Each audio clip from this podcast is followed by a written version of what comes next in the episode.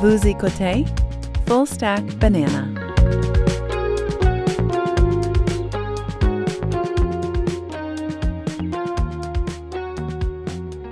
Bienvenue dans Stack, je m'appelle Jacques Darvaux et c'est la mise à jour hebdomadaire pain aux bananes du 25 novembre 2022, jour de Black Friday qui, euh, je pense maintenant, euh, doit s'appeler Vendredi fou, euh, si je ne me trompe pas. Et ben, cette semaine, encore une fois, j'ai euh, Alex Gervais qui est avec moi pour faire le tour des sujets qui ont retenu notre attention. Comment ça va, Alex? Ça va bien, toi? Oh, ça va tellement bien, je me pince. T'es prêt à faire ton magasinage de Noël? Ah oui, oui, absolument. Le vendredi fou, là, écoute, euh, je deviens tout excité. Euh, mais euh, ouais, c'est ça. Je, je pense que c'est bien. euh, c'est bien. euh, c'est pas vendredi noir. hein, c'est vendredi. C'est vendredi fou. C'est vendredi fou, hein? Ouais, c'est ça. C'est, euh, les choses ont, ont changé. Euh, c'est assez, euh, c'est assez fulgurant la, la, la quantité, l'effervescence promotionnelle. Je ne sais pas si tu, si tu vis la même chose que moi, mais c'est, c'est comme le vendredi fou, ça, ça dure quoi, une semaine? Une semaine, ouais. l'avant-vendredi, les deals secrets du vendredi fou, les deals de l'après-vendredi fou. C'est, c'est- et, et ça, c'est, on parle même pas des 88 autres célébrations euh, commerciales dans l'année. Bref. Ouais. euh, Ils vont le. Comment il appelle? Je sais pas comment ça se dit en français, mais le Cyber Monday aussi. Cyber Monday. Euh, sinon, il y avait le. Mais moins populaire, je ne sais pas si tu avais eu, euh, toi qui, qui as passé beaucoup de temps en Asie, il y avait le, le Singles Day, donc, qui est le. quoi, c'est le 11 euh, Le 11 novembre? Ouais. Qui, cette année, était moins, euh, moins, moins Ouais. populaire, apparemment. Ben ouais, comme tu dis. C'est quoi euh, le Singles Day? Euh, dis- Dis-nous donc ce que c'est. C'est une, une fête qui a été inventée essentiellement par. par euh, La Chine? ouais. Ouais. Non, mais c'est ça. C'est le Singles Day. C'est le. Honnêtement, moi, au Japon, je l'ai pas vraiment vu passer parce que c'est pas quelque chose que. Non, c'est pas quelque chose qui, qui existe vraiment au Japon, mais c'est vraiment un truc euh, en Chine, là, où des compagnies comme Alibaba, Alibaba. qui je serais pas surpris que ce soit eux qui aient commencé ça, euh, fait que le fameux euh, 11 novembre, là, ou 1, 1, Mm. 1, avec le symbolique des- du singleness, là, qui, qui, qui, qui est attaché à ça, où ils faisaient des trucs comme euh, si c'est pas des milliards de dollars en, en, en- en- essentiellement une journée de vente en ligne, là, euh, là j'ai pas de stats parce que comme je te dis, cette année, je l'ai pas vu passer, mais c'était impressionnant. Impressionnant. Des choses que Amazon, même Amazon serait jaloux de ces performances-là. là. Mais en tout cas, euh, ce que j'ai vu, moi, c'est que cette année, euh, il semble, j'ai j'ai pas non plus les chiffres, mais il semble que ça soit définitivement, euh, ça soit calmé un peu. Et j'ai bien hâte de voir les résultats qui, vont, qui vont venir avec la période des fêtes, mais je pense que tout le monde anticipe quand même une forme de ralentissement. Puis si on se fie à l'intensité promotionnelle qui a cours actuellement, je pense que ça semble confirmer tout ça. En ce qui a trait à nos propres... euh, euh, évidemment, je, je, je- vais, avant de poursuivre, je, vais, je voulais faire un rappel un peu sur ce qu'est euh, cette édition hebdomadaire où on commente l'actualité, où on ferme les tables qui sont restées ouvertes dans notre browser pour utiliser euh, des anglicismes. Euh, évidemment, euh, euh, Full Stack Banana, le, concept de base, c'est l'idée d'un stack et on part d'un concept euh, et on l'exploite euh, dans un épisode. Donc, euh, on en a euh, produit quelques-uns et c'est un peu une, façon top-down de, réfléchir à une question. Et euh, la revue hebdomadaire qu'on fait, donc on appelle pain aux bananes parce qu'on mélange un paquet d'affaires, c'est euh, l'inverse. Donc, c'est plus le côté bottom-up où on se dit, bien, en, euh, en commentant euh, certains des trucs qui ont retenu notre attention, est-ce qu'on peut dériver euh, une sorte de principe et comment on peut réfléchir à ça? Est-ce qu'il y a, un sens à faire de certains des éléments qu'on voit en, essayant de s'élever au-delà de, la simple nouvelle ou du commentaire éditorial, mais c'est plus d'essayer de trouver un sens à ça, de voir s'il y a une plus, une plus euh, large dimension à discuter, à commenter, puis à mettre en lumière. Donc, c'est ce que l'on fait euh, pour l'instant chaque semaine, mais euh, on, verra si on est capable de garder le rythme. C'est sûr que on a un petit trou dans notre budget. Donc, on avait l'excellent Sam Bankman-Fried qui nous avait financé ce projet. donc, on sait, Sam a, financé non seulement le, Parti démocratique américain, mais aussi ProPublica à hauteur de 5 millions, The Intercept, 4 millions, Vox, Semaphore, The Law and Justice Journalism Project, donc, et évidemment Full Stack Banana, donc, qui était l'autre l'autre projet que Freed avait fondé, mais là, il semble bien qu'on va devoir essayer de combler le vide. mais bonne nouvelle, Alex, j'ai reçu un appel de Athletic Greens et ExpressVPN. je pense on est pour parler. On est en pour parler avec, avec ces, ces, ces géants du monde du podcasting. Euh, donc, euh, avec un peu de chance, la semaine prochaine, les épisodes euh, vont être présentés par Athletic Greens et ExpressVPN. les deux, là. Donc, ouais. J'imagine aussi, apparemment qu'il y a une compagnie de matelas là, qui nous aurait peut-être, ou de, de, de heavy blankets, là, ou de quelque chose comme ça qui, qui serait vraiment intéressé à supporter notre, notre initiative. Donc, ça, c'est vraiment quelque chose qui est, qui est super positif je pensais t'en, informer euh, comme ça. Excellent. Bonne nouvelle. Oui, vraiment. sinon, écoute, j'ai. ben évidemment, l'update de base, on pourrait, on va pas passer trop de temps sur FTX. Évidemment, on en a parlé avant, mais ça continue quand même de faire pas mal de remous. donc, ce qu'on a su évidemment cette semaine, c'est que apparemment qu'il y a le FTX, évidemment, qui, qui, a, qui, fait, qui, a, fait, les, manchettes et qui est sur qui, a fait l'objet de beaucoup, beaucoup d'analyses. et on ne répétera pas ce qu'on a dit dans les, dans, les, dans les épisodes précédents et tout le monde peut lire et se faire une opinion là-dessus. mais là, il semblerait que FTX était aussi dans le real estate business, donc avait du développement aux Bahamas, où la compagnie était basée, ouais, donc aurait acheté, avec aussi l'aide de, de, de ses parents qui auraient participé à ça. Euh, deux, euh, deux enseignants, deux profs à Stanford euh, à la faculté de droit. Donc, ça aide toujours, évidemment, ça, ajoute à l'ironie totale de, du débâcle FTX. Donc, ils auraient acheté pour 300 millions de dollars de, de propriétés là-bas aux Bahamas. Donc, et autre chose, euh, Bankman-Fried, qui était, qui devait parler, qui devait, qui était speaker à un événement du New York Times, le, Deal Book Summit du 30 novembre, ben, il, a tweeté qu'il allait être encore là. Donc, apparemment qu'il va, il va, il n'y a, pas de, il a aucun problème. Il n'a pas annulé ses engagements de speaker. Donc, euh, ça va être euh, évidemment, il va avoir beaucoup de, wisdom à nous enseigner sans doute. Et, euh, et c'est assez intéressant de voir que le New York Times, bon, je pense que si tu, tu organises un événement, il y, a tout un buzz qui va se faire autour de cette participation-là qui était, qui était difficile à, anticiper. Mais visiblement, quand on regarde la façon dont le, le, dont, le, le, fallout de FTX se déroule, il y a, y a, matière à se demander, à, à, être, à être vraiment médusé par rapport à, la modernité et, le monde dans lequel on vit par rapport à, cette, euh, euh, ce genre de, euh, de, de, de, presse positive, notamment que Sam Bankman-Fried reçoit encore. Il y avait, il y avait un commentaire qui était, qui avait qui était critique d'un des articles du New York Times. Évidemment, le New York Times plus sympathique à la cause de Bankman Fried pour des raisons un peu systémiques de, de, de, de, de credo politique, mais euh, les, mots fraude, euh, les mots, euh, les mots crime étaient totalement absents d'un super long article d'analyse dans le New York Times. Donc, vraiment intéressant de voir comment ces choses se déroulent.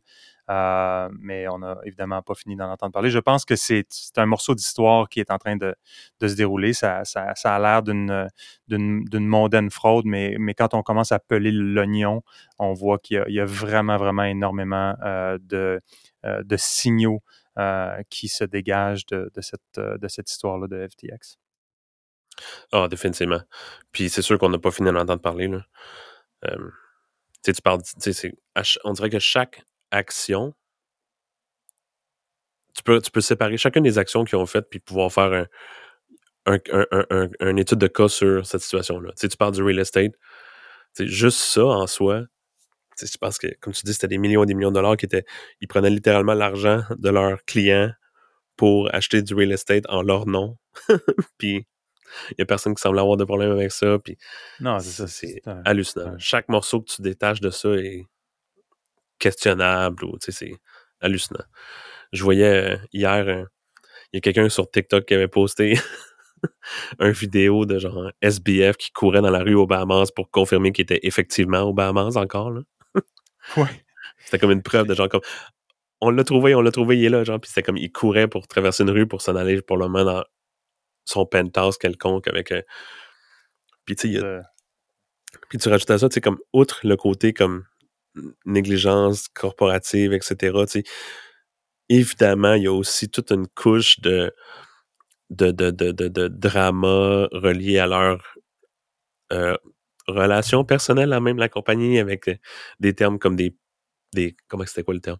Des polycules ou des trucs où ils vivaient tous dans une espèce de penthouse l'exécutif où il y avait chacun des relations avec les autres puis c'était comme Ah ouais, poly- polyamorous? Ah, ah, Ouais, j'avais pas, pas lu, euh, j'avais pas vu ça. Je, je- je- pouvais penser que c'était peut-être quelque chose qui arriverait. C'est un peu euh, dans les communautés euh, rationalistes. euh, les- les- les- Il y, a, il y a- il y a c- cette idée-là de polyamorous euh, qui revient souvent, là, donc des espèces de communautés. Ben, Ouais. en fait, c'est beaucoup. Il y a beaucoup de gens qui habitent dans des sortes de communes comme ça aussi. Ouais, donc, c'est ouais. assez trendy euh, à San Francisco, puis euh, donc où le- l'espèce de retour à des, des, des communautés, des gens qui partagent euh, qui partagent un logis, puis bref, quelque chose de un peu un peu étrange, différent, genre, ouais.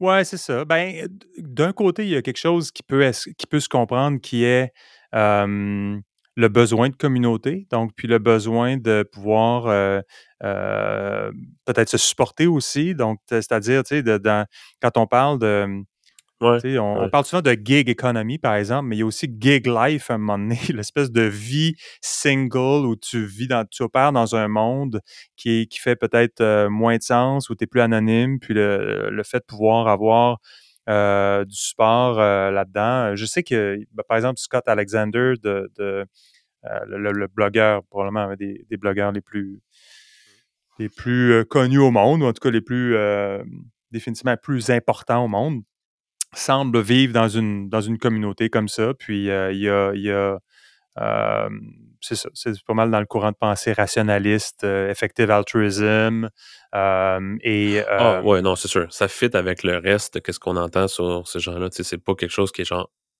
particulièrement surprenant, tu sais? Dans un sens où tu peux imaginer l'espèce de bulle dans lesquelles ces gens-là vivaient, tu sais, en étant d'un aux Bahamas, tu sais, t'es déjà pas dans ton pays, si on veut, tu sais?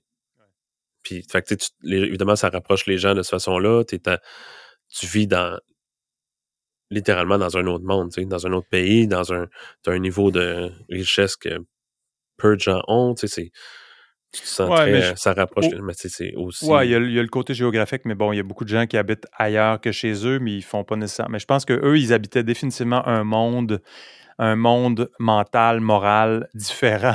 Parce que pour, pour pouvoir participer à un scam aussi important où euh, tu as ce genre de fraude complexe euh, et où tu prétends à toute une, architecture comme celle-là, incluant le, long tail de faire du bien pour l'humanité, il faut que tu sois dans un état d'esprit qui, euh, qui est assez unique. là. Donc, euh, Ah, je pense que c'est définitivement. aussi ce qui faisait en sorte que ça prenait ce genre de, de situation-là d'intense proximité. Parce qu'aussi, si tu n'as pas l'intense proximité, à un moment donné, tu vas avoir du leakage, tu vas avoir, si tu n'as pas le, le côté culte de l'affaire, euh, c'est c'est qu'à un moment donné, tu vas avoir des gens qui, tu vas avoir des, des, des voix qui vont, euh, qui vont finir qu'à être divergentes, puis euh, ça va exposer, le, le- ça va exposer le, le château de cartes.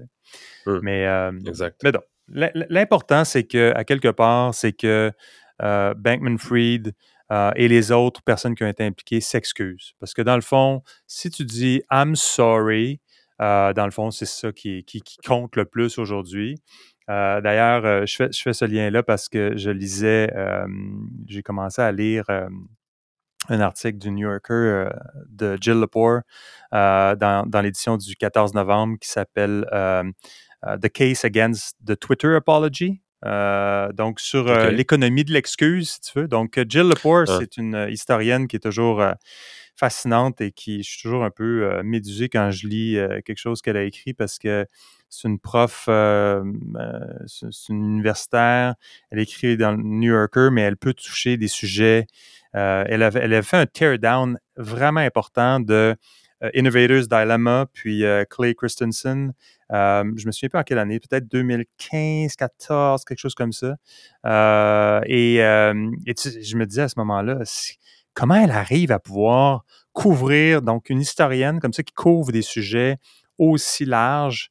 Euh, mais donc, Jill Lepore, euh, et, et, euh, évidemment, sans aller dans le, dans le fond de l'histoire, euh, c'est essentiellement euh, faire le tour de cette question-là euh, du Twitter apology. Donc, essentiellement, l'idée de peut-être prendre certains risques en se disant, d'une façon calculée ou non, mais en se disant, ben, au, pire, au pire, je vais juste dire I, I fucked up, puis I'm sorry. Ouais. Puis ça a été ça un peu Bankman Fried. C'est Ah, ben, ah, I'm, I'm sorry. I- I- My bad.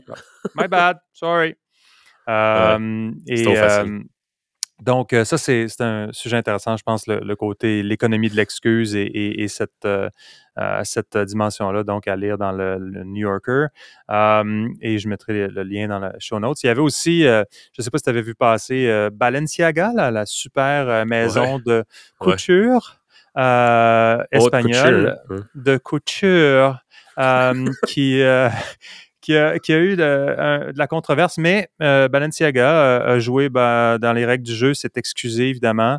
Euh, ils ont aussi délité leur Twitter account, mais euh, ils avaient une, série de publicités où ils mettaient en scène des enfants qui tenaient une peluche pour laquelle la peluche était euh, habillée d'une sorte de costume sadomasochiste, donc en cuir, donc des, on peut Ouais. imaginer un petit peu de quoi ça a l'air.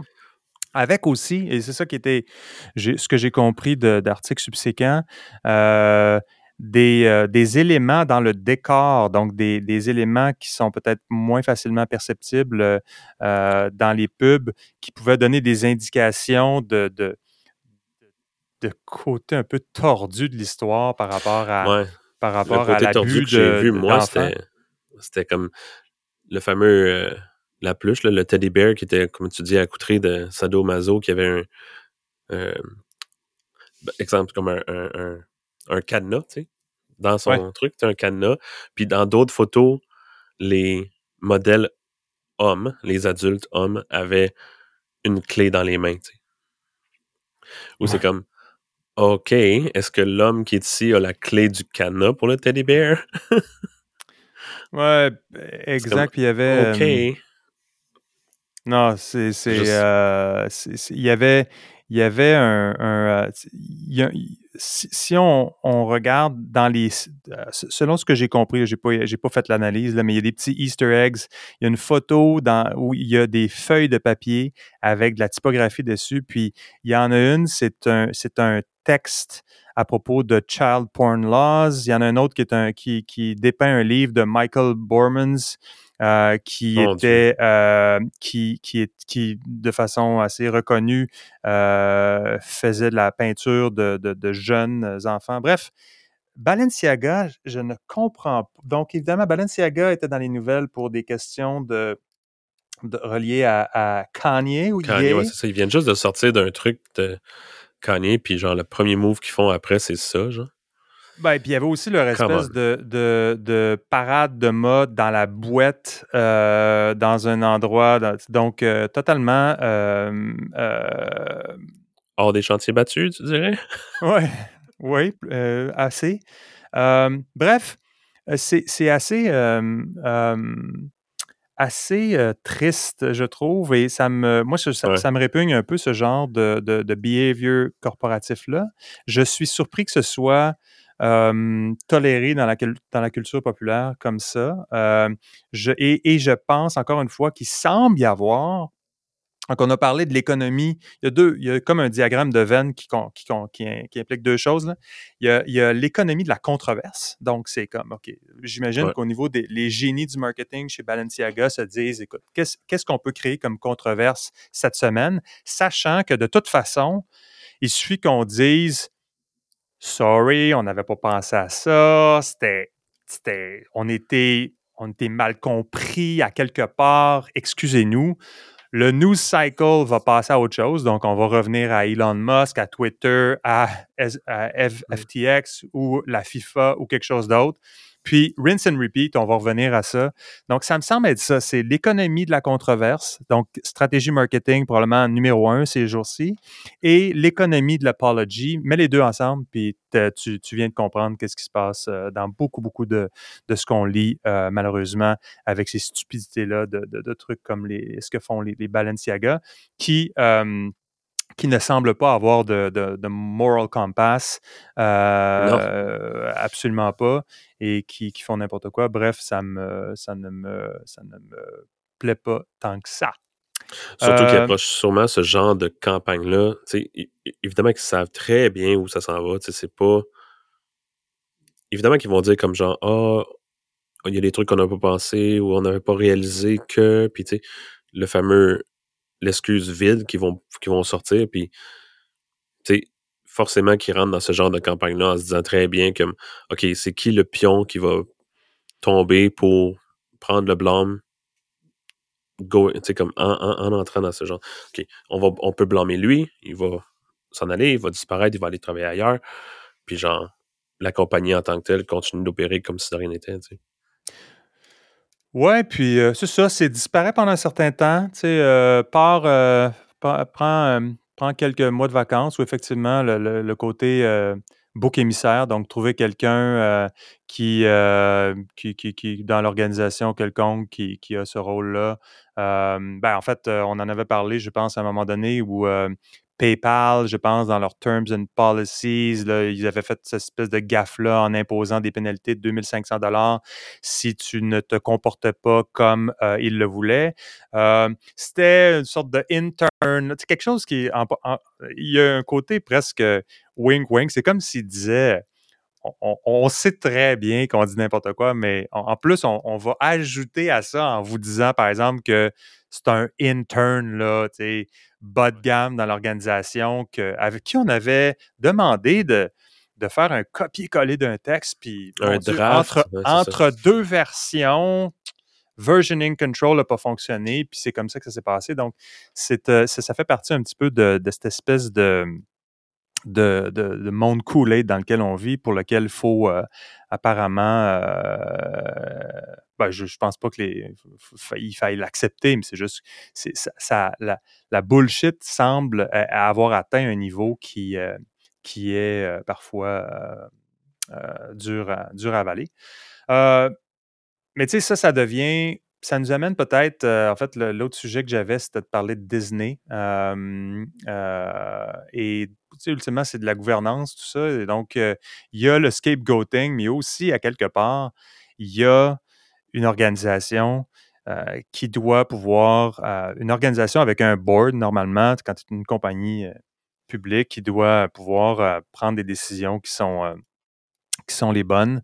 Et il, semble, il semble aussi que ça soit euh, il, me semble y avoir un problème de, gouvernance, euh, du moins qui va devenir plus prédominant parce que si, une si la stratégie marketing est celle de la controverse et de l'excuse, euh, en faisant à peu près n'importe quoi, mais ça va devenir un peu plus compliqué lorsque on va vouloir avoir s'intéresser à ça du, point de vue de la gouvernance.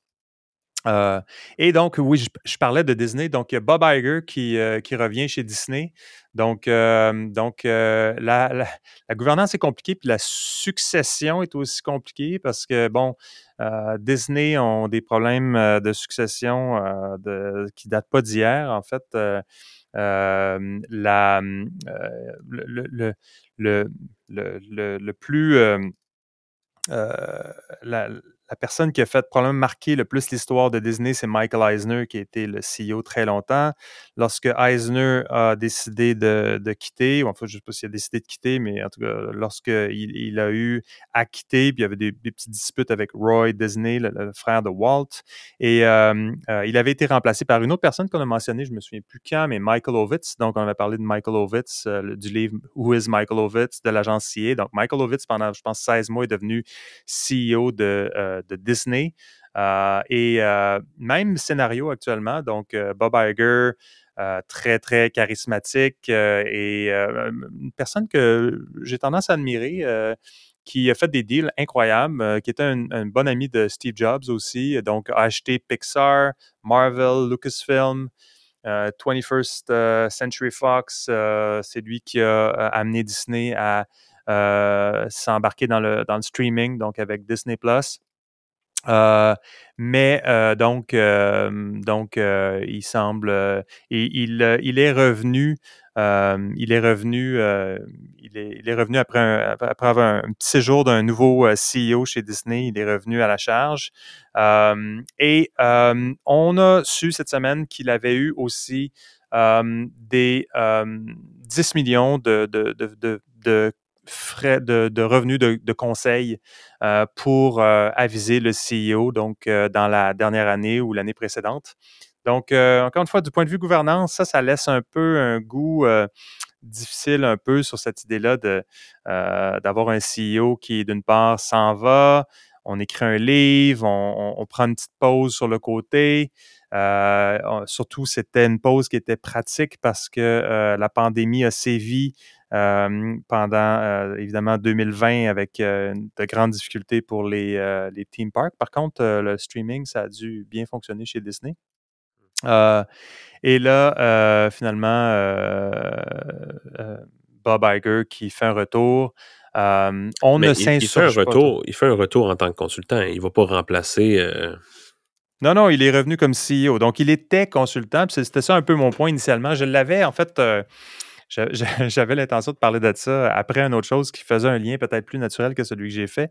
Mais c'est une question de, euh, c'est une question de, quand on parlait de gouvernance, euh, de euh, des, des, frais de conseil de 10 millions de dollars c'est pas quelque chose qui semble faire trop, trop, trop de problèmes. Puis je peux comprendre que Iger était un homme d'un charisme puis d'une compétence extraordinaire.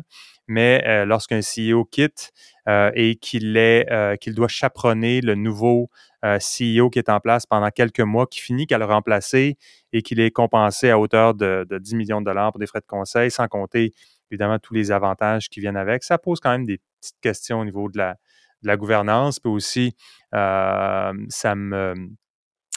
oui, donc, puis, ça me amenait aussi, il me semble y avoir une tendance de beaucoup de CEO. Howard Schultz chez Starbucks, donc ils font un peu les portes tournantes, quittent, essaient de trouver un successeur, ça ne fonctionne pas, reprennent du service. Il y avait Michael Dell qui avait fait ça chez Dell.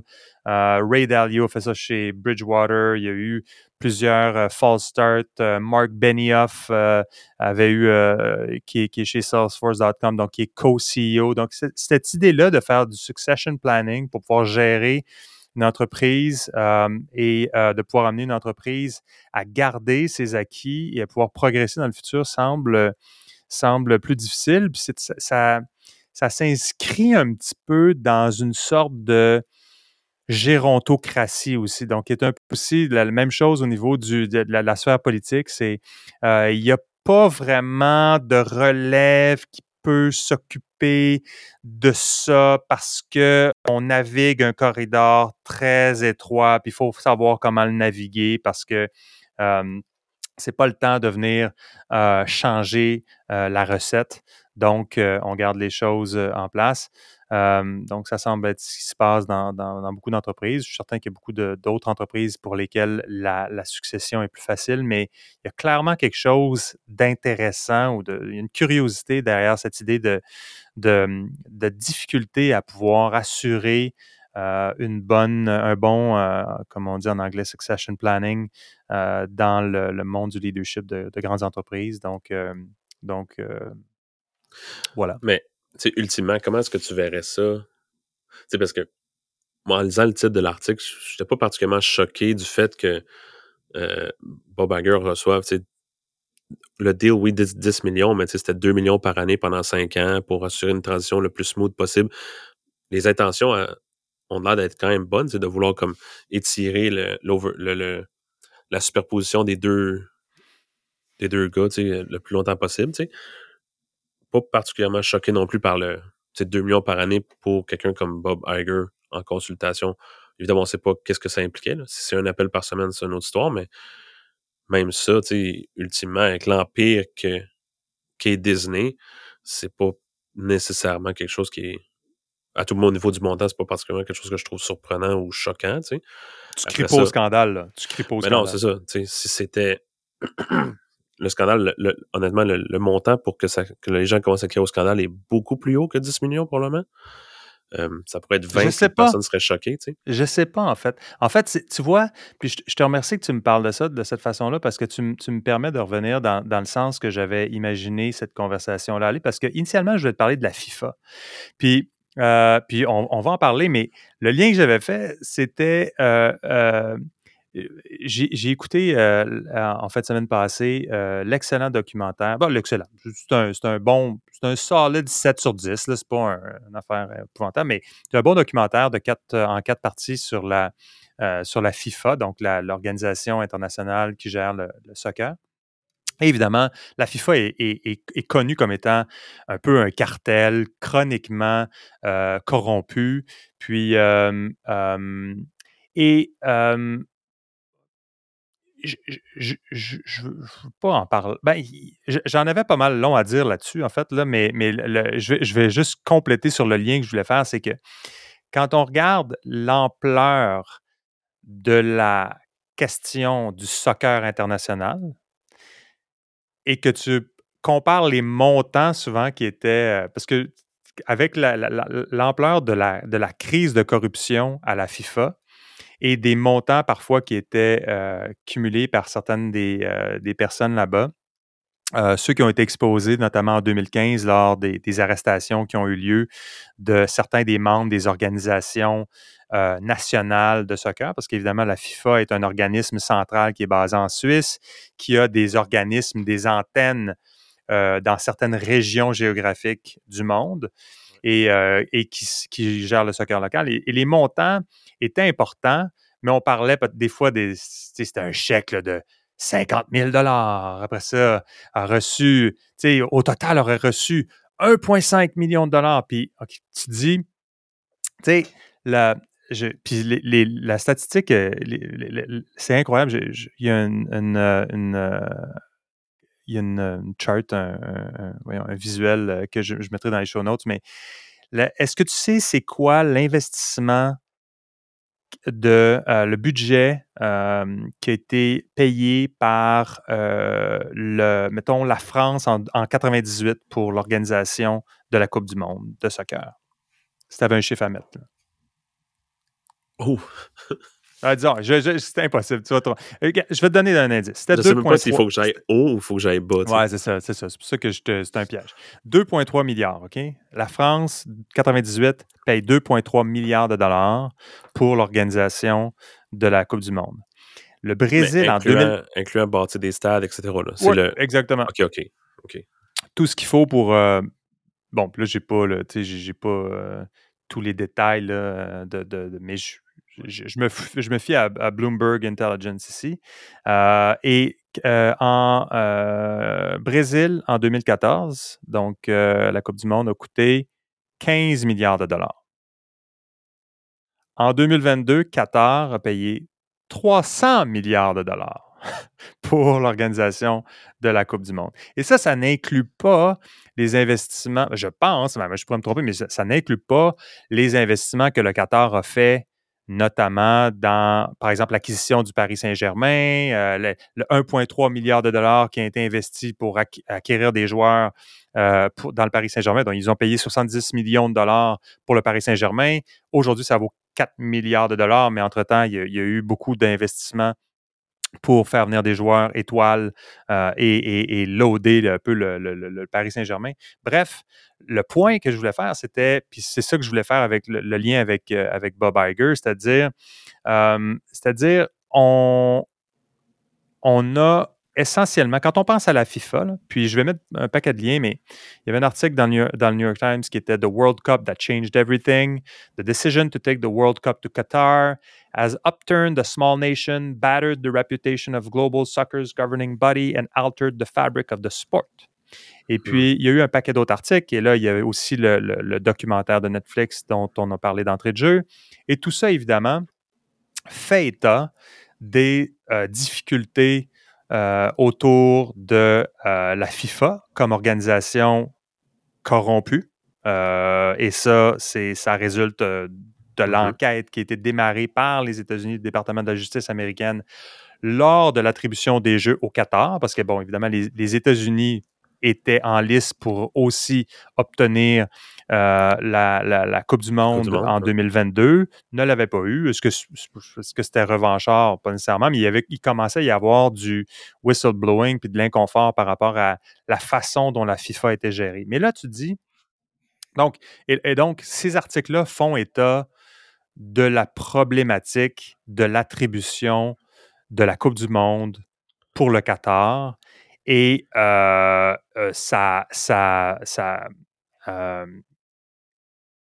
ça, met en lumière cette, cette, la question de l'argent, évidemment, les questions géopolitiques, parce que, bon, la raison pour laquelle le Qatar fait ça, c'est la même raison pour laquelle les Émirats arabes unis ont bâti Dubaï et pour laquelle l'Arabie saoudite a un projet euh, grandiose qui s'appelle Neom. Je ne sais pas si tu connais euh, Neom, le, projet, le super projet. The Line? Oui, ben, qui inclut The Line, mais qui inclut toute une série. Fait ça, c'est du, ça, c'est du civilizational branding engineering. C'est du narratif à grande échelle.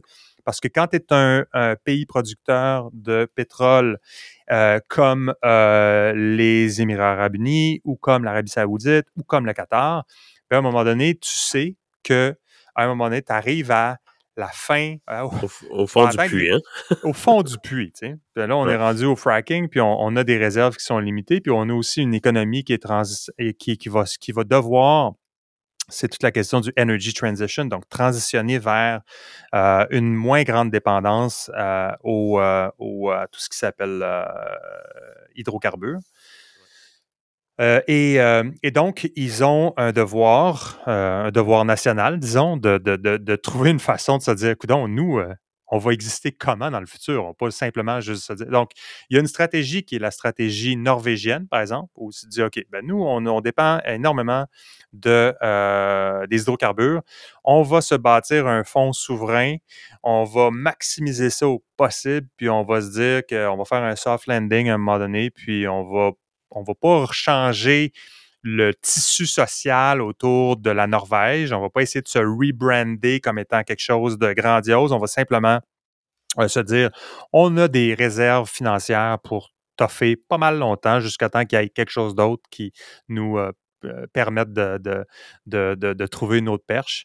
mais il s'achète du, temps pour être capable de trouver une solution puis de se donner du, essentiellement un, un buffer pour faire ça le plus smooth possible, puis de l'étirer pendant le plus longtemps. Ce qui est légitime comme stratégie. Tout à fait. Puis dans le cas de dans le cas des trois pays concernés euh, de, au niveau euh, au niveau du Moyen-Orient, ben c'est c'est pas la même stratégie. Donc c'est plus c'est l'investissement massif dans des projets à haute teneur en symbolisme, en narratif pour pouvoir avoir une, sorte d'économie qui va être en partie touristique, d'avoir aussi une présence géopolitique qui est euh, au-delà des hydrocarbures mmh euh, parce que ça devient euh, ça devient moins ça devient moins ben, intéressant. C'est sûr que ces pays-là ont, ont, besoin l'effort de rebranding qu'ils ont besoin de faire est beaucoup plus massif qu'un pays comme la Norvège, tu sais. Parce que pendant longtemps, ces pays-là étaient comme on a le pétrole. Ce que vous pensez de nous, ça ne nous importe pas tant parce que de toute façon, vous avez besoin du pétrole. ils pouvaient se permettre de essentiellement faire ce qu'ils voulaient parce que de toute façon, ils ont le pétrole. Mais là, il faut qu'ils repartent de plus loin en arrière. Côté rebranding, ils font comme genre, oh, OK, là, on a beaucoup plus, notre image a besoin d'être remontée beaucoup plus qu'un, encore là, comme la Norvège, où essentiellement, pas nécessairement de. Puis, ultimement, ça revient, quand on parle de FIFA, oui, les gens questionnent le côté comme investissement et argent, mais ultimement, le, déclencheur de, cette, de ces questionnements-là, c'est vraiment pas relié à l'argent. C'est relié à toutes les questions morales, aux, aux, chiffres qu'on va passer à gauche et à droite de 6500 euh, euh, travailleurs qui seraient décédés dans la construction de ces stades-là, etc., etc., où la question du côté humain est beaucoup plus forte. Puis, ultimement, le déclencheur de de pourquoi tout d'un coup on commence à pointer le doigt vers le Qatar. Tu sais. Absolument. Ça, c'est une des. Comme tu dis, le, montant d'argent, quand c'est passé de, de, de, de, la France avec son 2,3 milliards que tu disais à 15, c'est aussi une, une, augmentation massive du montant d'argent, mais il n'y a personne qui élève un sourcil. Tu sais. Non, c'est ça. Mais, euh, mais tu, fais un super bon point. Donc, évidemment, la, en fait, puis, puis on parlait de rebranding. Évidemment, il ne s'agit pas d'un rebranding, il, s'agit plus de, de world building que de rebranding. Dans le cas, il, s'agit d'inventer totalement quelque chose de, euh, de, nouveau avec. Euh, mais tu as raison qu'évidemment, la question des travailleurs immigrants, dans le documentaire de Netflix, ils, en parlent. Donc, avais, je pense qu'il y avait, trois vols par semaine, donc trois, je ne sais pas si c'était des. Quel, avion, mais imaginons des Airbus 330 qui faisaient la liaison de Doha, Katmandou chaque semaine. Il n'y a pas vraiment de raison d'avoir un, lien Doha-Katmandou à hauteur de trois Airbus 330 qui, peuvent contenir à peu près 250 passagers ou plus, selon les configurations. si c'est pas parce qu'il y, a des travailleurs qui, qui vont aller là. Donc ça, évidemment, c'est sûr que c'est un c'est un, un enjeu difficile, puis c'est un enjeu qui, est, qui, qui est réel dans, dans beaucoup, beaucoup de ces projets importants-là. Nous, ça nous, on ne voit pas ça. Tu sais, les, les, le, le, le average, average person ici ne voit pas la quantité parce que souvent, on, s'insurge beaucoup des questions d'exploitation, puis d'abus, puis euh, beaucoup de gens qui, euh, chez Twitter ou ailleurs, qui sont, bien, euh, sont bien fâchés de ce qui se passe dans le monde. Mais si, on regarde comment, comment la, la réalité des choses fonctionne ailleurs, où on a énormément, énormément de travailleurs qui, qui viennent du Sri Lanka, qui viennent du Bangladesh, qui viennent du Népal et d'ailleurs, et qui, eux, font euh, énormément de travaux euh, euh, pour, pour avec dans, qui, qui, qui, vivent dans des conditions épouvantables. C'est c'est parfois euh, c'est difficile à voir, c'est scandaleux un peu. Donc, évidemment, ça, cette question-là était, euh, était une des questions euh, problématiques. Donc, tu l'as dit, c'était pas juste une question d'argent. Il y avait la question géopolitique, il y avait la question des travailleurs immigrants, il y avait la question aussi des valeurs, donc la question d'alcool, la question du respect des orientations sexuelles, etc. Donc, ça, c'était au cœur de, de la problématique. toutefois, moi, l'idée par rapport à la FIFA, c'est, je vais, terminer là-dessus en faisant le lien avec euh, pourquoi donc diable j'ai voulu lier la FIFA avec euh, ce, bon vieux Bob Iger qui n'en demandait pas tant d'être euh, mélangé à toutes ces affaires-là. mais c'était, je me disais, imagine, donc parce que, tu sais, on se dit, ah, la FIFA, ça n'a pas de bon sens, c'est scandaleux. Mais là, tu dis, imagine un investissement de 300 milliards de dollars sais, Disney, là, par année, fait 50 milliards de dollars de revenus. Là, tu es le président de la FIFA, qui est une espèce d'organisation comme les Nations Unies du football.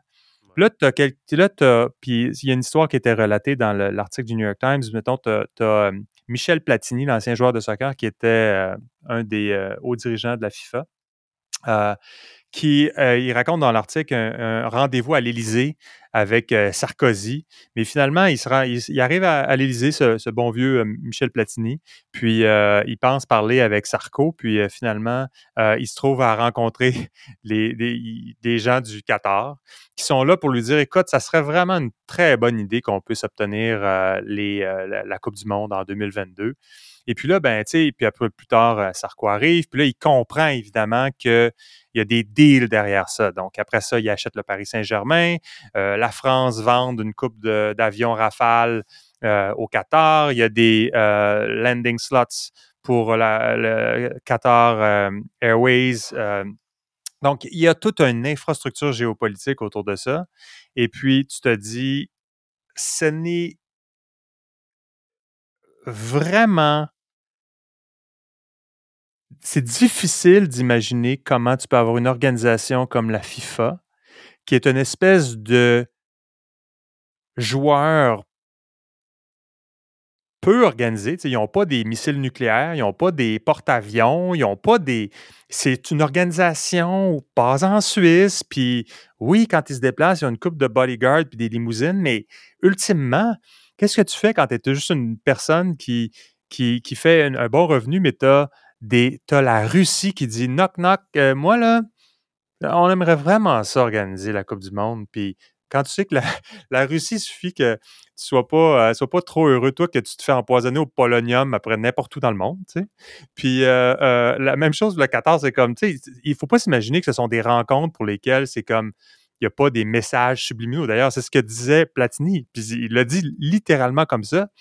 J'ai eu le message subliminal que ça serait mieux qu'on choisisse le Qatar. Tu sais. Bref, je c'est pas pas, pas du complot, ça, c'est juste de la géopolitique. Puis on oublie la maudite géopolitique, comment c'est fondamental. L'énergie, c'est fondamental. La géopolitique, c'est fondamental. Puis le lien, enfin, parce que tout le monde entend ça, que je faisais avec Bob Iger, c'est de me dire, quand je voyais une question aussi importante que des investissements de plus de 300 milliards du Qatar pour organiser des, de, euh, pas des j'ai toujours en tête de dire des Jeux olympiques, puis c'est pas mal la même affaire avec l'Olympique ouais, par ailleurs.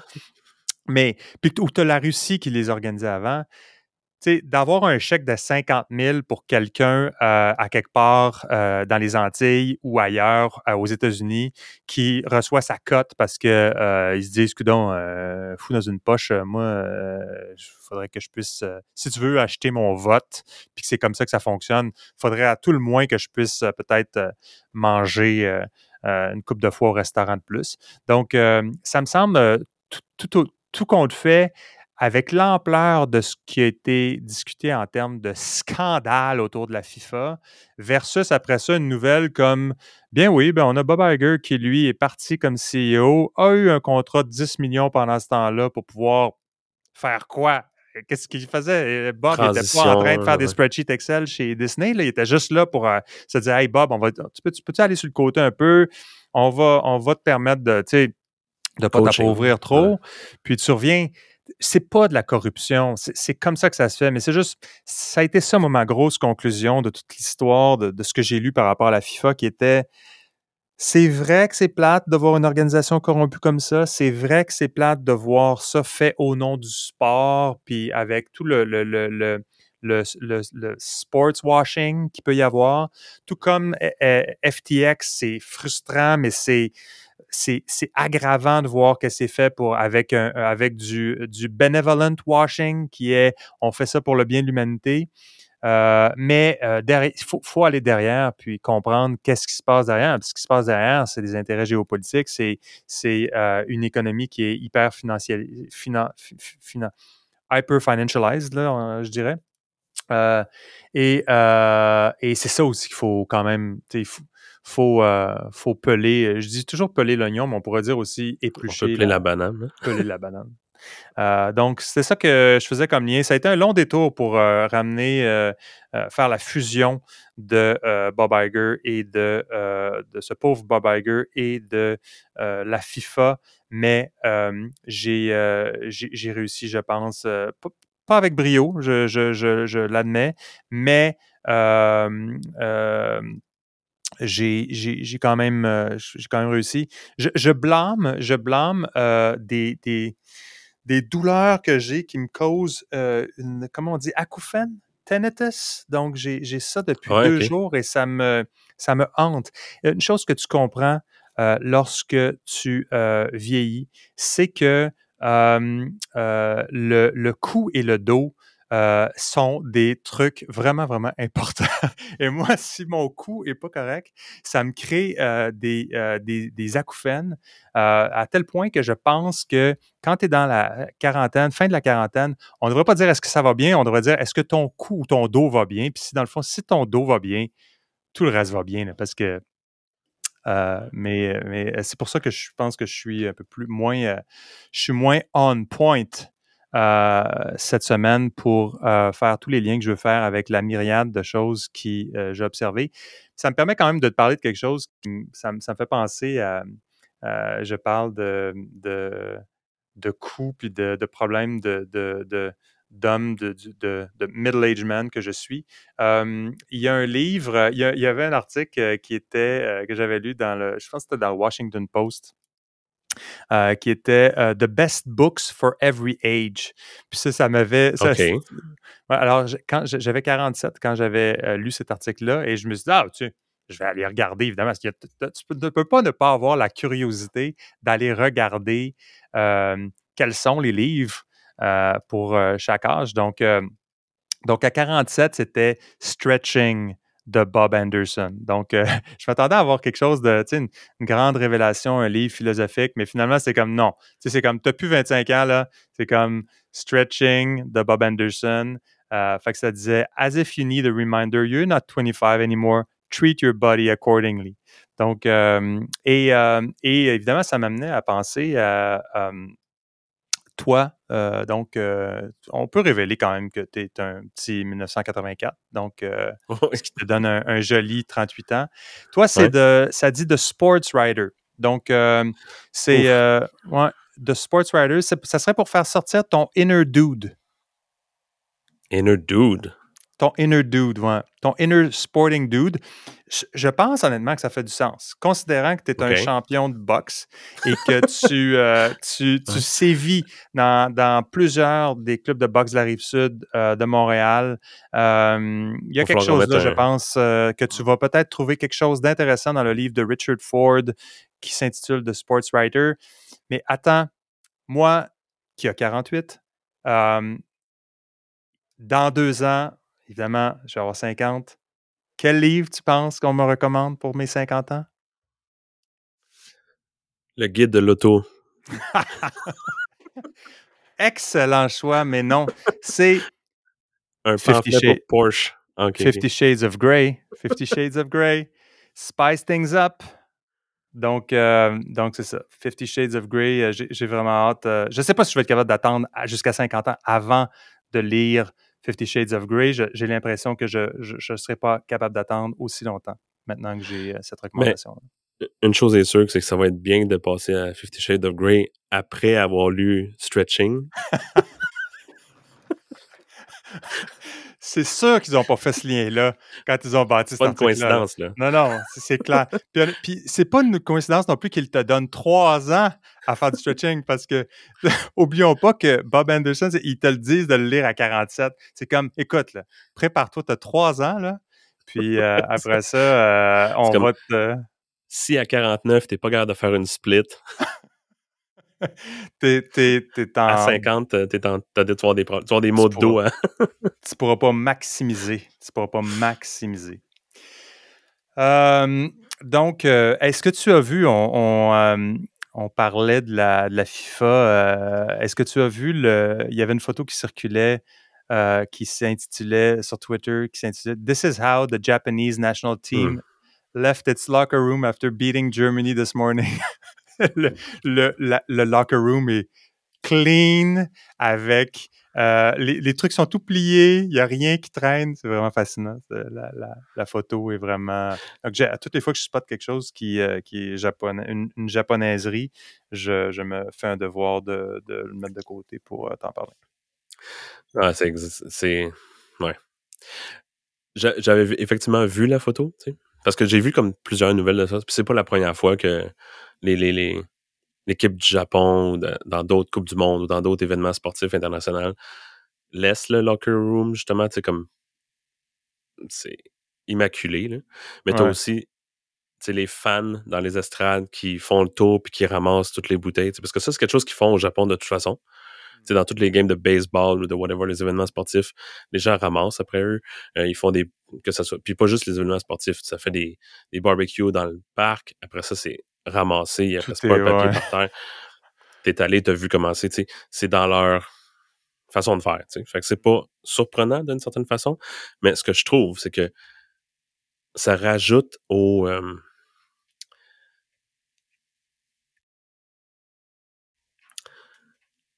surtout quand tu gagnes, tu sais, ça rajoute au, euh, au fait d'avoir gagné. Côté...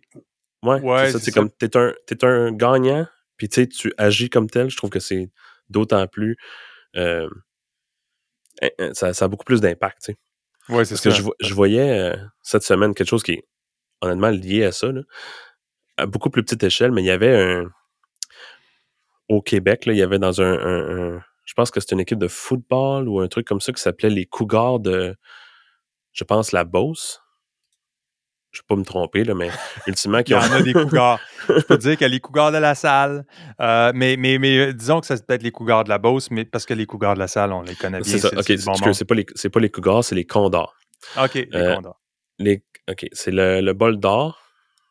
Puis euh, l'équipe de, de la Beauce ont gagné, ont gagné le, trophée du bol d'or. Tu sais. Et ce qui est sorti après, c'est que ils ont essentiellement détruit le trophée. Ah. Ce qui est comme. Tu sais, fait il, y a, il y a eu des photos qui sont sorties dans les médias sociaux qui étaient comme le trophée était en, il y avait, il y avait mis, tu sais, essentiellement, ça s'appelle le bol d'or, c'est un bol ouais d'or doré, où il y avait le, feu dans le trophée, toutes les plaques qui sont collées sur le bas du trophée des anciens gagnants de toutes les années précédentes avaient été comme arrachées. Euh, hmm.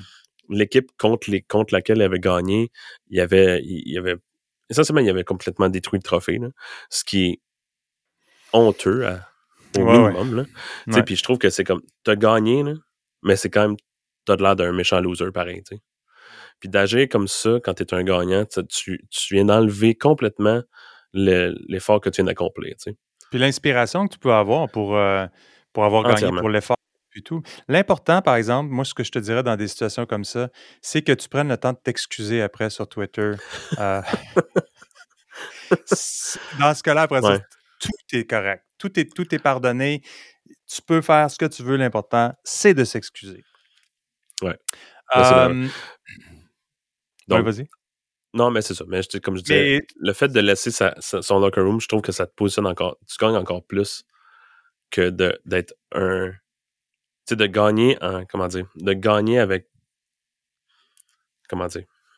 Avec une être, être, garder son son sens du décorum. Oui, exactement. Exact. Plutôt que mais moi en fait je le vois même chose. Je, je en fait euh, puis j'avais beaucoup admiré ça cet été. Euh, parlant justement de, soccer, il y avait, il y avait ben, mon fils jouait au soccer compétitif ici. Puis, et nous, on ne vient pas d'une tradition. moi, le soccer, ça m'intéresse nullement. J'ai jamais, il n'y a pas, pas de écoute pas la télé chez nous, donc mon fils n'a jamais été soumis à quoi que ce soit de. Mais il y en a pour qui, clairement, eux, ils ont écouté le soccer professionnel. Puis là, c'est comme les célébrations, tu sais, les, les, les, les, formats de célébration de genre faire une roulade ou un saut ou après ça se montrer le chandail comme ça. Puis alors là, c'est. Ben, il y a des jeunes, évidemment, qui, qui répliquent ça, c'est normal et c'est naturel. ils refont les choses qu'ils voient. Et puis, euh, les organisateurs avaient dit non. Tu sais, on, va, on va juste se comprendre ici. Il n'y a pas de. On s'en va montrer notre chandail en avant des parents de l'équipe. Là, on parle de, des, jeunes de 9 ans. Là, tu sais. C'était comme s'ils gagnaient un tournoi, mais mais le point, puis c'est moi aussi, c'est une chose que je trouve, la sobriété. C'est ça, en fait, le mot, c'est la sobriété. C'est la capacité de pouvoir gagner quelque chose, de pouvoir performer, rester sobre, rester, euh, en anglais, je dirais composed, puis euh, de se dire, de toute façon, c'est une étape, mais il va y avoir une prochaine partie, il va y avoir une prochaine rencontre. C'est perpétuellement en mouvement, puis euh, de se garder euh, de se garder une gêne, de, pouvoir célébrer dans la discrétion, dans, euh, de façon euh, en, demeurant gentleman, je pense que c'est vraiment quelque chose qui est une, belle, définitivement une belle, belle caractéristique. Définitivement. On entend souvent parler de mauvais perdants, mais il y a des mauvais gagnants aussi. Exact, exact. Ce qui nous rappelle, je pense, la Coupe Stanley des Canadiens 93. il y avait eu les émeutes centre-ville, donc c'était quand même. quand même il, y en avait eu d'autres. Il y en avait eu à Vancouver, il y en a eu, il y en a eu depuis. Oui, exact, exact, exact. Ah, les fans, les fans. Tu gagnes puis flipper un char de police. On peut pas. Ne... Ouais, il y a toujours une bonne occasion de casser des vitres de, de magasins de luxe et pour s'emparer de, de, marchandises. mais bon, aujourd'hui, il, y a le vendredi fou pour ça, donc on n'a plus besoin de casser les vitres du, euh, du Best Buy. Il suffit d'attendre les soldes du vendredi fou et puis euh, tout s'arrange. Euh, donc, écoute, le temps file. Je voulais te parler de Amazon Alexa. Euh, toi, tu es plus un fan de Google, je pense. Euh, mais euh, Alexa, le, donc, je ne sais pas si tu te souviens de 2016, mais essentiellement, 2016 était l'année de la voix. Donc, c'était the year of voice. Donc, essentiellement, on n'allait plus jamais toucher à un clavier de notre vie. On allait juste commander, on allait dire Alexa, order some IPA beer, puis ça allait se faire tout seul. Puis, donc, donc ben, il semble que Alexa, euh, Amazon, la division de, de, qui gère Alexa, qui inclut un paquet d'autres affaires, mais Alexa, c'est probablement c'est, la plus grosse business là-dedans, qui à un certain moment employait 10 000 personnes euh, pour cette division-là. Ouais va perdre 10 milliards cette année. Donc, euh, donc, donc à, la fin de l'année fiscale, cette année, la division d'Alexa est, est, est, sur, est dans une trajectoire pour perdre 10 milliards. Donc, donc il y avait évidemment un modèle d'affaires derrière ça qui était d'avoir une base d'installation de devices Echo dans le plus de maisons possible, en se disant mm-hmm. qu'après ça, donc on ne veut pas faire de l'argent quand les gens utilisent le device, mais on veut, on veut plus qu'ils, euh, pas quand ils achètent le, bidule qu'ils vont mettre dans la maison, mais plus lorsqu'ils vont l'utiliser puis qu'ils vont commander. Mais il semble quand même que cette, euh, cette réalité-là ne se, ne se concrétise pas de la façon dont c'était anticipé. Tu allais dire quelque chose? Ben, en fait, je me demandais, tu sais, perdre 10 milliards cette année, on est, as-tu du data pour mettre ça en perspective, tu sais? Est-ce que c'est l'année passée, on a perdu 2 puis cette année, on en perd 10 ou je sais l'année passée, on en perdait 20 puis maintenant, on en perd 10? Fait euh, je sais pas, Parce ça que définitivement, c'est un, un, centre de coût, tu sais. C'est pas, c'est pas la division Alexa qui va rapporter. C'est pas fait pour rapporter, comme tu dis. L'ambition, c'était de faciliter l'achat sur Amazon, tu sais. Fait oui, mais, mais par contre, ta, ta, division, quand même, doit pouvoir générer, pour pouvoir la, la fonder à hauteur de 10 000 employés, il faut qu'elle puisse générer les revenus. Puis la, définitivement, ce qui était euh, en 2016, la, ce que le, si tu reviens, si tu lis par exemple le Mary Meeker Report là, de, de, de, 2016, qui est Mary Meeker, il n'y a plus maintenant de, de je pense pas qu'il y ait ce, ce, rapport-là annuel de Internet Trends euh, qui existait à l'époque, mais Mary Meeker, c'était en 2020, 50% des recherches vont être voice only. Donc, il y avait toute cette réalité-là qui ne s'est pas manifestée. Donc, clairement, il y avait un peu de, je pense, d'effervescence par rapport à la question, euh, la question de, de, la voix. Euh, Scott Galloway, euh, dans un podcast avec Kara Swisher à Recode Decode à l'époque, avait fait, c'était pour lui, c'était that's c'est fini. Voice va, va, va, faire en sorte que les marques vont l'importance du branding va s'effondrer parce que ultimement, tu vas pas. Il va tellement y avoir une grande sophistication dans les algorithmes de, euh, d'Amazon et d'autres, de Google, d'Apple et d'autres, que tu vas simplement dire Alexa commande des batteries, puis Alexa va te commander des batteries, puis que ce soit des Duracell, des Energizer ou d'autres, tu vas juste ça va finir qu'ultimement, avec le temps, à, passer outre au choix d'une marque et simplement t'en tenir à la catégorie. Et puis, clairement, ça, c'est un. tout le hype, c'était un peu ça, mon, le net-net pour moi, c'était. Je pense que le, la perte est importante, même dans. Pour Amazon, tu as raison de dire que 10 milliards, est-ce que c'est si important que ça? Après tout le cimetière des, des, des projets, si on regarde le Fire Phone puis tous les autres projets, il y a peut-être Ouais, quoi, 50 projets qu'Amazon a fait qui ont perdu de l'argent. Mais je les ai regardés ce matin avant de te parler de ça, puis il n'y en a aucun qui était aussi. ah, Le Fire Phone demeure le projet qui était le, un des plus euh, euh, importants, qui était vraiment pas euh, une petite expérimentation, là, une sorte de sideline pour vérifier une hypothèse ou, euh, faire quelque chose après une acquisition, mais c'était quand même quelque chose de gros. Mais je pense que tout ce qui est voice avec Alexa et euh, Echo euh, semble être quelque chose qui, qui va amener beaucoup de gens à réfléchir euh, euh, à cette. euh, à ce modèle d'affaires-là, mais aussi à la question, c'était un peu ça pour moi, le net-net de ça, c'était le côté hype, le côté hype AI, big data hype, tout ce qui s'appelle large scale language models, là, les LLM, euh, qui étaient euh, initialement, c'était euh, ultimement, tu vas, on- il va tellement y avoir une grande sophistication sur ce que tu vas vouloir que tu n'auras pas vraiment besoin de réfléchir. Il va se faire que tu, tu, propres une commande. Puis, dans ce que j'ai lu, il y a quand même le côté, côté est-ce que tu peux faire confiance aux algorithmes? Euh, pas, pas en termes de confiance, parce qu'il y a eu beaucoup de rapports par rapport à, par exemple, Alexa, est-ce qu'ils écoutent tes conversations, etc. Donc, il y a une page, euh, Amazon a, une page là-dessus sur euh, tout ce qui s'appelle le true, euh, vrai ou faux par rapport à la, vie privée avec les, objets connectés. Et, c'est d'ailleurs intéressant parce qu'ils sont très, très candides sur cette réalité-là. Donc, c'est pas du tout ça que. Je, je pense pas qu'il y ait de doute que Amazon écoute les conversations des gens pendant que tu, tu le sais pas.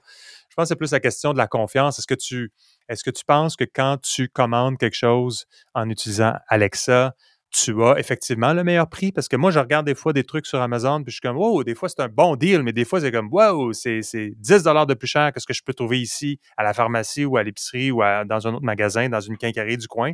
Donc, c'est pas nécessairement vrai que l'algorithme est ton ami, tu sais. Puis ça, c'est une espèce d'idée qui, Non, définitivement.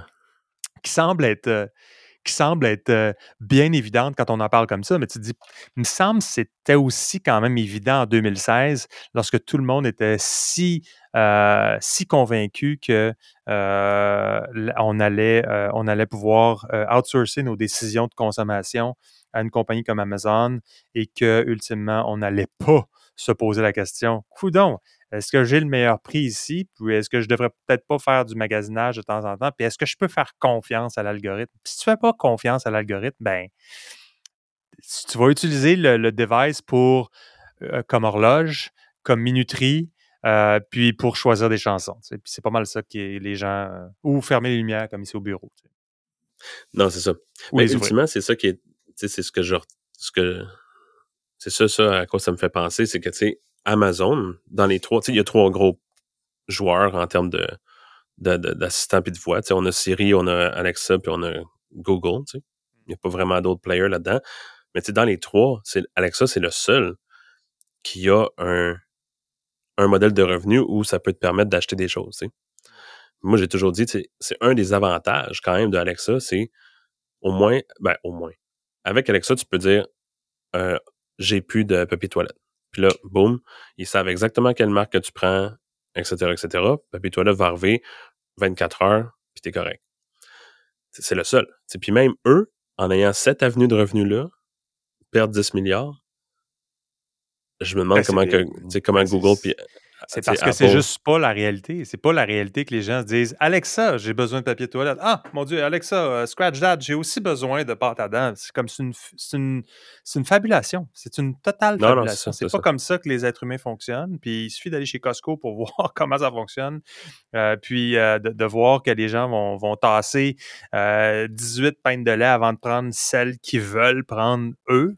Donc, c'est pas euh, juste les, choix de consommation, c'est beaucoup plus complexe. Ça, ça fait c'est- chaque, chaque année, chaque. Il y a toujours l'espèce de. d'ignorance de, ces principes fondamentaux-là. Puis ça, ça, c'en est un cas euh, qui me semble être évident, patent de euh, espèce de, de, de succomber à la frénésie. Là, puis je, je, je- je trouvais ça intéressant parce que je- je- en, en 2016, je trouvais que c'était c'était euh, c'était exagéré, puis je le vois aussi, puis chaque année, là, après ça, c'était les self-driving cars. Ça va être la même chose. Euh, là, on est, encore, il y a encore des gens qui pensent que, euh, tu sais, parce que moi, il y, a, trois ans, c'était commun d'entendre des gens, tu sais, on le sait, là, il n'y aura plus de camionneurs. Les 3 millions de camionneurs euh, aux États-Unis, ils vont être au chômage là, en 2025. Là, c'est je suis pas mal certain que si tu es camionneur aux États-Unis, en 2025, là, tu vas avoir encore ton emploi. Puis tu. La preuve, c'est qu'on. Les, change... les choses changent pas si vite que ça. Rentre dans n'importe quelle pièce d'une maison, puis enlève les devices électroniques, là. Puis l'esthétique plus moderne du décor, là. Puis il n'y a pas de différence entre 1970 puis euh, 2021, 2022. Là, c'est, pas, c'est, la même affaire. Fait que, on déploie encore des B-52 de 1955 dans des conflits. Euh, donc, euh, les choses. Donc, je pense pas que. Mais la question des véhicules euh, autodirigés ou des self-driving cars, c'est encore. Là, c'est les moins, il y a moins de frénésie, mais encore des gens qui pensent que ça arrive genre bientôt. Là. Ça arrive pas bientôt. Ça arrive juste pas bientôt. Ben, les gens travaillent encore là-dessus. C'est pas comme si le marché a arrêté. C'est juste que la frénésie médiatique, disons, a arrêté, mais les compagnies sont toutes encore travaillées. Euh, j'ai travaillé avec un de mes clients au Japon, c'était justement sur les ce qu'on appelle un level 4 automation. Tu sais? Ça veut mm-hmm. dire que le camion se conduit tout seul, mais il y a un conducteur qui est dans le camion. Tu sais? Le level 5, ça, c'est le, niveau ultime où il n'y a personne dans le camion. Tu sais? Mais tu sais, en même temps, je le vois, j'ai vu le prototype, j'étais. Euh, oui, le camion est conduit tout seul dans un circuit fermé, mais c'est loin d'être capable d'aller me livrer quelque chose chez nous, tu sais. Exact. Loin de là. Dans des situations spécifiques, je pense que justement, c'est l'excitation initiale avec ces produits-là, au départ, avec toute la spéculation, puis genre de qu'est-ce que ça pourrait être, puis l'ambition de qu'est-ce que ça pourrait devenir, ultimement, on peut le voir dans tout, on le voit dans la voie, dans les camions automatisés. La poussière redescend, pour que le produit ou les applications de ce produit-là se placent dans quelque chose de beaucoup plus réaliste. Je peux imaginer, par exemple, au port de Montréal, qu'il y ait des camions qui sont capables d'amener des containers de A à B de façon automatisée, ça fasse du sens, tu sais. Oui, comme, Il s'en va à la station A, il prend un container, il l'amène dans la zone 5.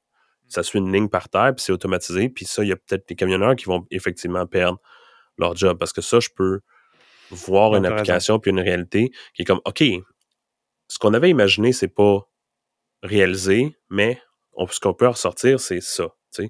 Ce que Alexa a voulu accomplir avec on va tout faire avec la voix, bon, ça, c'est l'émulsion initiale, puis le, ce qui, comme le, bling bling de Jean Sadler a une nouvelle idée, mais ça va retomber. Puis là, tu te trouves, comme nous, on utilise Assistant pour vraiment extrêmement rarement des trucs à mon, assistant Google, mais je trouve ça quand même pratique à la maison de pouvoir contrôler la, les automations, les lumières, les si, parce que tu n'as pas nécessairement ton téléphone ou ta montre ou des trucs avec toi. Ça, c'est une, situation qui est comme, OK, pour ça, ça marche Quand tu es en train de farcir la dinde, là, à Noël, tu veux pas exact, les mains. Tu peux dire comme...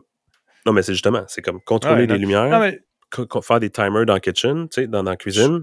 Puis ça, c'est des applications qui sont correctes, mais il faut juste ramener ça à, des cas spécifiques.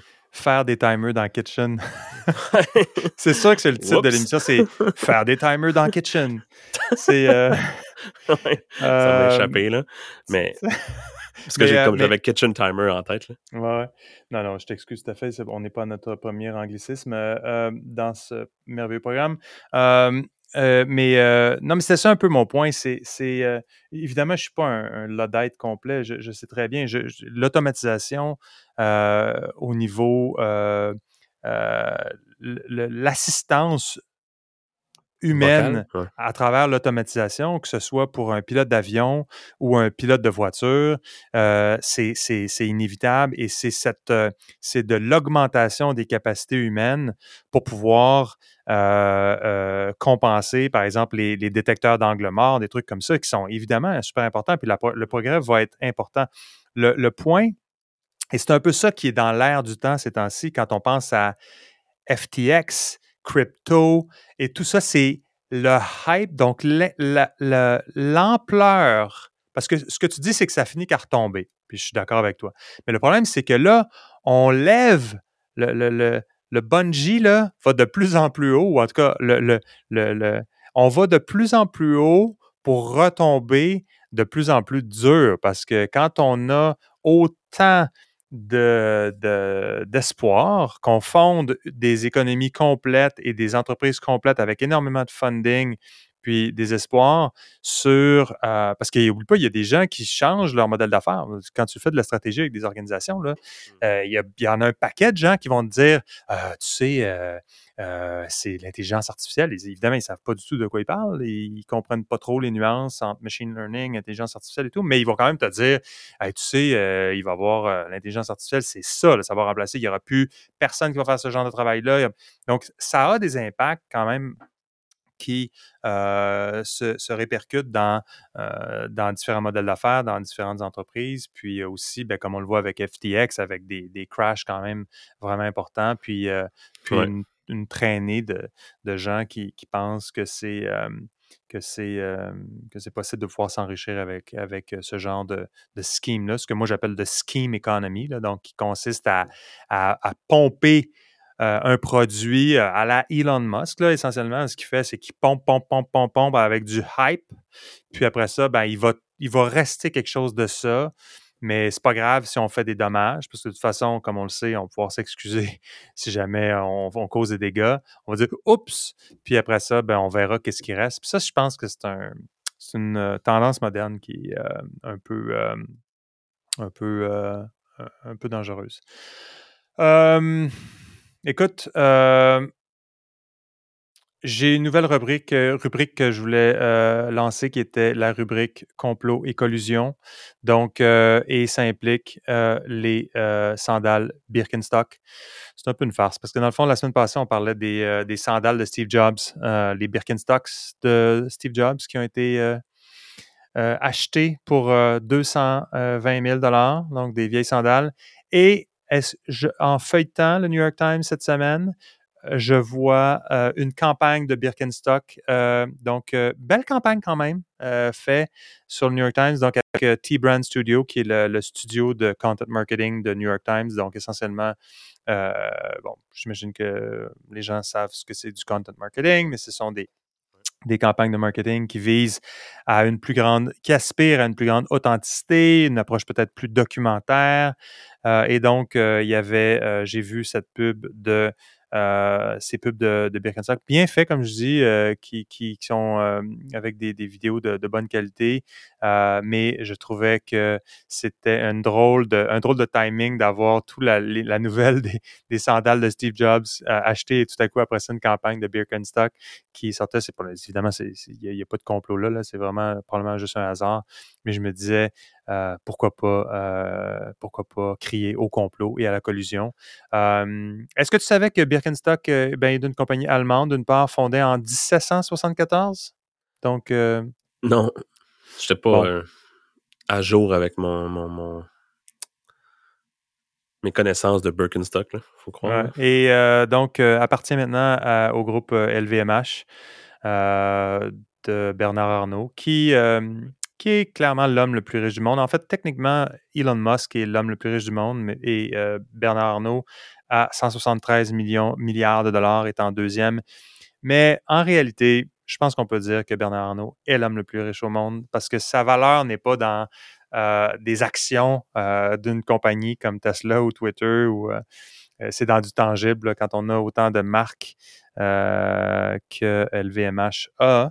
Euh, donc, euh, et savais-tu que euh, dans le groupe LVMH, on retrouve aussi Antoine Arnaud, Frédéric Arnaud, Delphine Arnaud et Alexandre Arnaud notamment. donc, Antoine Arnaud qui est chez Berluti, Loro Piana, Louis Vuitton, Frédéric, lui, qui est chez Tag euh, Delphine euh, chez Louis Vuitton, Executive Vice President. Alexandre Arnaud, lui, euh, jeune homme de 30 ans qui est CEO, je pense, de Tiffany Co. Bref, quand on parle de gouvernance, et de népotisme. De népotisme. Il n'y a aucun. évidemment, la France, il n'y a jamais eu de népotisme en France, mais, mais là, clairement, il y a eu une exception et c'est vraiment intéressant quand on regarde. J'ai pas voulu aller plus loin à, à faire de la, de la recherche sur la gouvernance euh, chez LVMH, mais clairement, euh, d'avoir euh, un, comment on peut dire, un, un avantage systémique, ça peut aider dans ce cas-là au niveau de l'hérédité. Et c'était donc ma rubrique complot-conclusion avec Birkenstock et LVMH. Tu dis complot et collusion. T'as dit et je- conclusion. Je pense que c'est un message subliminal qui m'invite à, à- à- à avancer euh, dans ce programme. Euh, J'avais beaucoup de choses cette semaine. J'avais. euh, je voulais te parler de gambling. Donc, de, de- de- il y a eu aussi euh, pas mal de, de bruit par rapport à la légalisation de, euh, de tout ce qui s'appelle sports betting, donc des, euh, des paris sportifs. Euh, C'est la nouvelle affaire. Euh, visiblement, euh, c'est. il y a notre, notre ami Dave Portnoy de Barstool Sports qui est aussi un des champions de ça, donc un des icônes qui a s'est vraiment lancé beaucoup dans le dans le, le pari sportif aux États-Unis. Euh, que Portnoy que j'aime beaucoup pour ses pizza reviews, euh, on se le cachera pas. Il y a quand même, euh, quand même, ça fait du bien des fois. Quand je suis down d'écouter deux trois pizza reviews, ça me fait du bien honnêtement. Je sais pas si ça te fait la même chose. Euh, ouais. Non, j'aime les pizza reviews. je, je dirais que le, le personnage a certains côtés qui sont un peu plus que controversés, Non, on va dire. Non, Mais, mais le, le côté où tu dis que c'est la légalisation, parce que j'ai pas regardé ça, mais la légalisation du pari sportif, j'avais. C'était illégal, quoi. C'est... Qu'est-ce que ça. Parce que C'était pas illégal. nouveau. Ah, tu sais. c'est une affaire. Écoute, les États-Unis, c'est toujours compliqué parce qu'il y a les questions des États, du fédéral. Puis... Mais il y a eu, ce que j'ai compris, c'est qu'il y a eu une décision de la Cour suprême euh, il n'y a pas si longtemps qui a euh, permis d'ouvrir les vannes, si tu veux, du, du, du pari OK. sportif. Euh, et ça a fait en sorte que c'est devenu quelque chose qui, euh, qui a pris des proportions euh, importantes euh, et qui s'inscrit dans toute une, dans une autre mouvance qui est celle des loteries et tout. J'avais, j'ai Ouais. pas cherché pour cette, cette, cette semaine plus à fond là, parce que j'avais, tu sais, l'industrie de la loterie aux États-Unis, c'est 91 milliards de dollars. Donc la loterie, Ouh. donc les billets de loterie. Puis euh, Ouais. puis euh, quand tu prends l'industrie de la loterie, que tu prends le pari sportif, qui est une industrie de 5, non, je vais dire n'importe quoi, j'allais dire 50 milliards, mais c'est pas ça, qui est une autre industrie euh, vraiment problématique, c'est, euh, ben, ça devient un peu problématique parce que, tu sais, les opinions là-dessus sont de dire, ben, tu sais, c'est un peu comme le tabac ou la drogue, tu sais, est-ce que Ouais. on peut... une, une addiction. Est-ce qu'on. Oui, c'est ça, c'est une dépendance, ça crée une dépendance. Est-ce que c'est quelque chose qu'on peut juste. euh, et, et ceux qui s'enrichissent avec euh, ça, ben, il y a les. C'est qui, qui, s'enrichit avec le, le pari, le- les loteries Paris sportif? C'est les États. Donc, c'est, c'est les universités aussi, parce qu'eux autres, ils ont une cote quand tu fais du. Parce que j'avais pas compris ça, mais quand tu quand un, un équi- un- une, une équipe de football euh, collégial ou de- d'un Ouais. un sport quelconque, eux, ils reçoivent des, des redevances Ah. euh, de ça. Donc, euh, donc, euh, Hmm. donc il y a ça, les, ce côté un peu euh, euh, problématique euh, avec euh, la dépendance chez des gens qui ont peut-être moins de sous. Euh, Il y a aussi, ben, c'est aussi un male problem, donc c'est beaucoup plus des hommes, Mhm. autant, autant au niveau de la loterie, puis aussi au- du- le, le gambling, c'est clairement un problème masculin. Évidemment, d'habitude, les problèmes masculins, on n'en a rien à cirer parce que c'est c'est pas la priorité en général, mais le problème, c'est que euh, le, le- le jeu euh, est une des causes les plus importantes de, de, de violence, euh, de violence conjugale. Donc, ça devient. euh, là, on voit aussi les, les- les impacts sur Le les ouais. familles. Sur, Hum. ouais, exactement. Donc, c'est. Et, et, et tout ça. Donc, c'est tout connecté aussi, là, parce que c'est tout connecté. C'est paris sportif, gambling, souvent dans des situations où tu as de l'alcool, tabac, Exact. des bars, des casinos, tu sais, puis tu as comme une espèce de cercle vicieux, puis un... C'est vraiment, vraiment, vraiment nauséabond comme système de. Comme espèce de vortex négatif. Euh, mais bon. Alors, euh, pendant ce temps-là, évidemment, il y, a, le bon vieux Pete Rose qui, lui, euh, pour avoir gamblé un peu, de façon un peu maladroitement. Là. Pete Rose, qui était le joueur étoile des Phillies de Philadelphie, qui, qui était banni du, baseball majeur et qui, était un, bon joueur, clairement, qui devrait être intronisé au temple de la renommée du baseball, mais qui ne l'est pas parce que euh, il avait euh, misé euh, pendant qu'il était joueur. Donc, c'était une ligue du baseball majeur. Tu ne peux, pas, pas faire de paris sportif à ce moment-là. mais lui, il n'avait même pas parié sur une partie dans laquelle il jouait. C'était juste du pari sportif ailleurs et ça avait fait tout un, scandale. Je peux dire qu'aujourd'hui. mais en baseball? je me souviens, je pense que je, ne suis même pas certain si c'était dans le baseball. C'était pas, c'était, le, ah, lien n'était pas, était pas n'était pas fort, mais, mais, bref, on était dans une autre époque à ce moment-là où on, clairement les principes, euh, le corpus moral n'était pas tel ce qu'il est aujourd'hui. Puis je faisais le lien avec, parce qu'on parlait de, on parle de FTX, puis de, de, tout ce qui se passe avec les, les, les, les incitatifs et les liens qui, se, qui existent dans différentes sphères où il y a des, des, relations problématiques, notamment comme je parlais, on parlait de FTX de gambling. Puis il y avait une nouvelle qui était qui venait du, du US Customs and Border Protection. la nouvelle était CBP officer sees $33,000 in unreported currency from Egypt-bound man at Dulles Airport. Donc, on a un scandale financier où on a euh, Tikkun Bahamas qui a investi 300 millions de dollars dans des propriétés 32 milliards. Et puis, on a ce pauvre, cette pauvre personne qui s'en va et le US Customs and Border Protection, eux, veillent vraiment au grain parce qu'ils ont réussi, avec photo à l'appui, où on voit les dollars alignés sur la, les, bonnes photos classiques des années 80, là, les dollars euh, ah alignés sur une table. Euh, et ils ont réussi à collecter 33 euh, 000 dollars. Donc, au moins, on a, on a la chance d'avoir les autorités qui veillent au grain et qui s'occupent des choses vraiment importantes. Pendant ce temps-là, on peut pouvoir faire. On peut dormir sur nos deux oreilles. On peut dormir sur nos deux oreilles. Donc, voilà, écoute, j'avais tellement d'autres choses à, te parler, mais on pourra, peut-être garder ça pour. Je vais, je vais, faire une exception, je vais garder les tables ouvertes euh, je vais te parler de panda, je vais te parler de, de drogue sur la, de, de, de, médicaments pour euh, l'obésité. Euh, j'avais tellement de choses, mais le temps file, puis je pense qu'on doit pouvoir notre temps de notre temps de studio ici arrive, à expiration.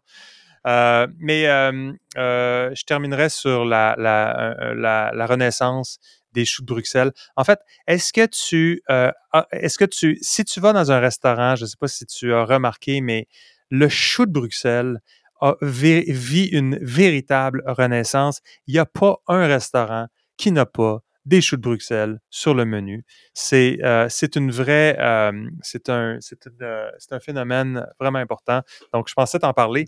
Mais est-ce que peux pas dire que j'ai remarqué qu'il y avait une, comme une, renaissance du chou de Bruxelles. Là.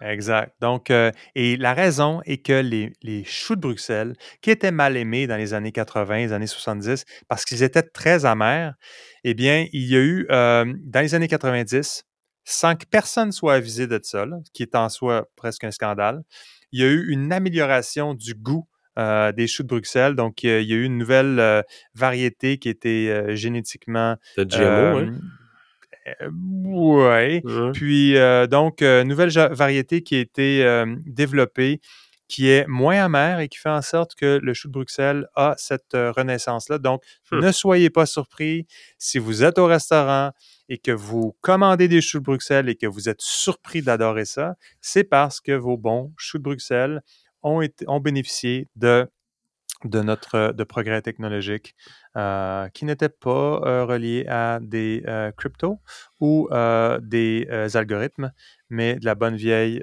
science génétique. Modification génétique des légumes. Pourquoi pas? C'est pour ça qu'on a des oranges sans pépins, c'est pour ça qu'on a tout ça, c'est pour ça qu'on a des, des bleuets au mois de janvier.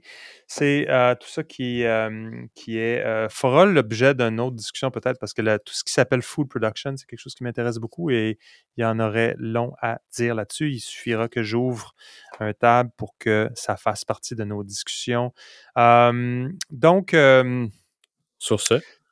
Sur ce, je je pense que je, voulais essayer de trouver une façon d'intégrer toutes ces choses-là parce que d'entrée de jeu, je rappelais un peu le format de l'émission parce qu'il y avait l'idée de commenter l'actualité, puis il y avait aussi l'idée d'arriver un peu à une à une à une sorte de une sorte de conclusion. Puis je dirais que pour moi, c'est peut-être la question, si j'avais à, à, essayer d'assembler tout ça. Tu veux dire? un thème, c'est de regarder dans l'envers du décor un peu, de regarder les, plus grands systèmes. Donc, au-delà de la.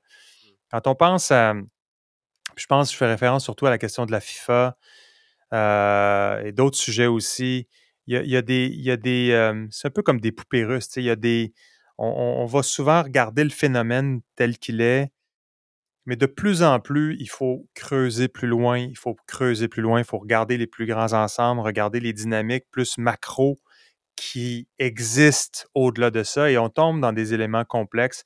Et puis ça, je pense que c'est un peu l'idée euh, l'idée ici qui est de dire euh, il, y a, il, y a, toujours quelque chose derrière, euh, un phénomène qui se passe. Dans le cas des choux de Bruxelles, c'est drôle, tu regardes ça puis tu dis c'est vrai que il n'y a jamais personne qui commandait des choux de Bruxelles avant.